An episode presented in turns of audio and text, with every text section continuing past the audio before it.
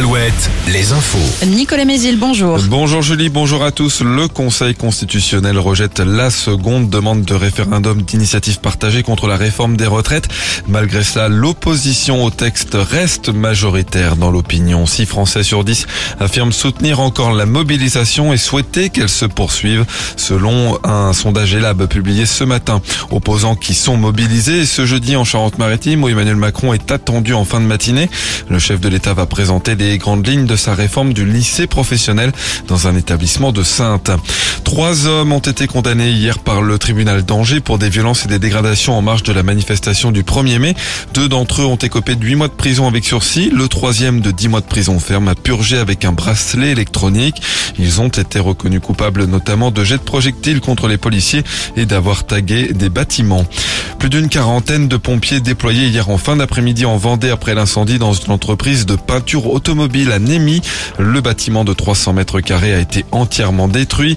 Une ligne électrique a dû être coupée pendant 3 heures, privant de courant plus de 300 personnes à Némy, mais aussi à Aubigny. Un dispositif de pompiers est resté sur place toute la nuit pour surveiller de potentielles reprises. La SNCF ouvre ce matin la vente de billets pour la période du 4 septembre au 8 novembre. Ça concerne les TGV et les intercités.